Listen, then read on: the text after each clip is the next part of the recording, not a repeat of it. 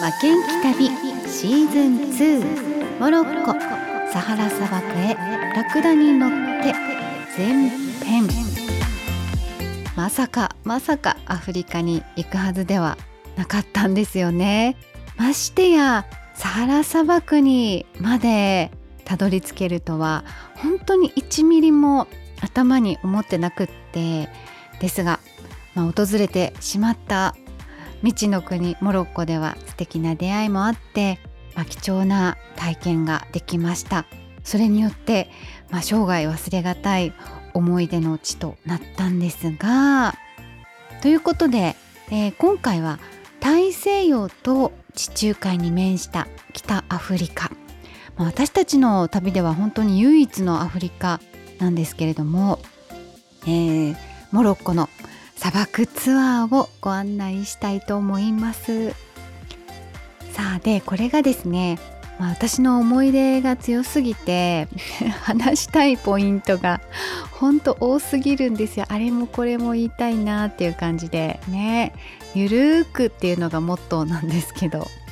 そうやっぱり情報量多いとね忘れちゃうし疲れちゃうのであの今回は前編と後半に分けてえ今週来週で話していこうかなと思っています。さてモロッコへはスペインからジブラルタル海峡を渡って行きます。そうなんですよ。ジブラルタル海峡ってここにあるんですよね。地図で見るともうほんとひょいってまたげそうなぐらいめちゃくちゃ近いんですが、まあ、フェリーで、えー、2時間半かけて行きます。時差も、まあ、ヨーロッパとアフリカでありますね。でモロッコの玄関口まずタンジェっていう町に着くんですが私たちはまあそこからあの客引きをこうあの振り切って まあ夜行バスにすぐ乗って移動したんですけれどもカサブランカに滞在してそれからマラケッシュという町に入りました。首都のバラットには行ってないです。そうです。聖子ちゃんの歌でもおなじみのあのマラケシュからの出発になるんですねその砂漠へは。でマラケシュもうこれが本当にもう私が生きてきた中でもう見たこともない世界でもうなんか大興奮で超大好きになってしまったのでもうここめちゃくちゃ語りたいんですけど、これでも始めると あの後編になっても砂漠につけないと思うのではいまあ、ここはちょっとぐっとこらえて一回スルーします。まあ、マラケシュはまた別の回で皆さんにはお話ししたいなと思ってるんですけれども、まあ、今回はあのちゃんとベクトルを砂漠に向けて話しますね。そのマラケシュに何日か滞在していた中で、まあ、ひょんなことからあのある旅行者に立ち寄ったんですけれどもそこでこうラクダの写真飾ってあったんですね。まあラクダに乗って砂漠へ行くみたいなツアーを紹介してて。で最初はもう本当に「ああいい写真」って何気なく見て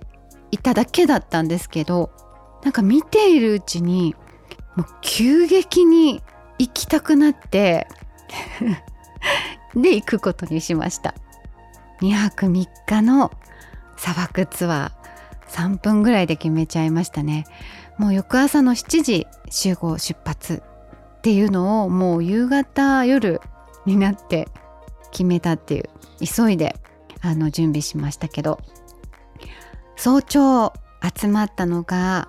各国からの旅人16人ほどいましたね。一人で参加してる人もいましたし、まあ、カップルとか、まあ、モロッコでこう意気投合して出会ったっていうグループとかいろいろいて。で女の子が多かったのでバンでの移動だったんですけどやっぱり賑やかでしたね。で1日目もうとにかく移動です。はい。移動なんですがでも途中途中こう見どころというかスポットもたくさんあって写真タイムをしたりでまあ休憩含めてもうちゃんと観光としてこういろんなものが組み込まれててオートアトラスっていう、まあ、アトラス山脈っていうのがモロッコ南北に分けてあの山が横たわってるんですけれどもそこをこうジグザグに山越えしたり、まあ、降りたりしながらこう内陸に向かって走っていくっていうルートなんですね。でもう横は本当にもう崖なんですよ。で途中大型バスとかともすれ違うんですけども怖い怖い結構ねスピードも出すしハラハラしながらのドライブでした赤茶けた小山脈を車窓に走るんですけれどもあの、途中子供たちがこう手をつないで降りてくるのが見えたりしててあこんな何もないところってこう驚くような場所なんですけどなのでこう山岳民族のような方々がねそこに住んでらっしゃるんですよね。もうそこには生活のこう営みがあって。あのロバとかラクダに荷物を積んで歩いてる姿とかもあったりしたのでああここで生きてる人たちがいるんだなっていうのはすごくこう感慨深い感じになりましたね。いろんな生き方いろんな人生があるなーって。はい。あの一つカルチャーショックでした。でランチタイムにバルザザードっていう、まあ、サハラへのこう玄関口と言われる、まあ、遺跡の場所があるんですけれども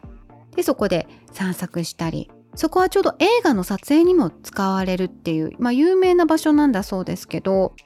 あの乾いた赤い砂でできたこう宮殿とか乾いた大地にこうオアシスのように現れる素敵な場所で歩いててすごい楽しかったです。あとはある村で降りたんですけどそこではあの民家の、あのある一軒のお宅に本当にみんなでお邪魔してミントティーをいただいたりなんかして で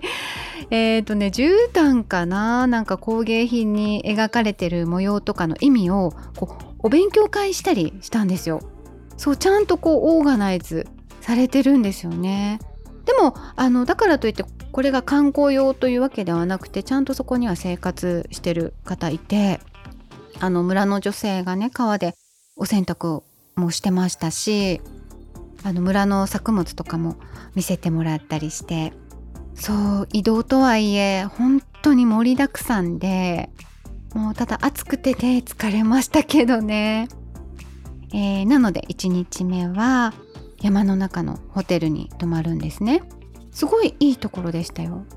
11時ぐらいにはもう夜一斉に電気が消えるんですね。やっぱりあの資源の貴重なところなので朝とかもあの太陽がある時間は電気はつかないんですよね。で夜暑いのでこう窓も開けっぱなしであの寝たんですけど自然の音というか虫の声とか聞こえてきてあの本当にリラックスできました一日の疲れをとって翌朝からまたいよいよ砂漠へアタックっていうのに備えるには本当に最適な場所でした16人のメンバーとの移動だったのでまあそのこう何人かとすごく仲良くなるんですよね。えー、でそのメンバーで夕食後もおしゃべりをしたりしててで、まあ、みんなもう本当にそれぞれの旅をしていて、まあ、学生さんだったり、まあ、社会人の方もいたし。で、まあ、みんなねあの拙い英語で話をしてるので割と情報はおぼろげなんですけれども中でもオランダから来たっていうカップルと私たちも気があってでその後こう連絡先を交換したりして実は彼らとはオランダで再会してで彼らの家にも泊めてもらうという。そうなんですよ。幸運な出会いもあったりしたのがこの砂漠ツアーなんですよね。もうほんと一気にガーって話してしまいたくなるんですけれども、まあ、後半はこの後ねまあ、メインイベント突入になるのできっとお腹いっぱいになると思いますので、まあ、今日はこの1日目の移動が終了したところで辺にしたいなと思います。最後にあの砂漠の中で、まあ、いろんな植物とかも見せてもらったりしたんですけどトゲトゲしたこう白いタンポポみたいなものを見せてもらったんですよね。でググってみたんですけどさっきもなかなかやっぱり名前がわからなくって、はい、もし知ってる方がいたら是非教えてください。ということで今日はこの辺です。来週後編があの完結編になりますのでまたぜひ聞いてください。ご案内は高江須真紀子でした。制作はクリックボイス沖縄でした。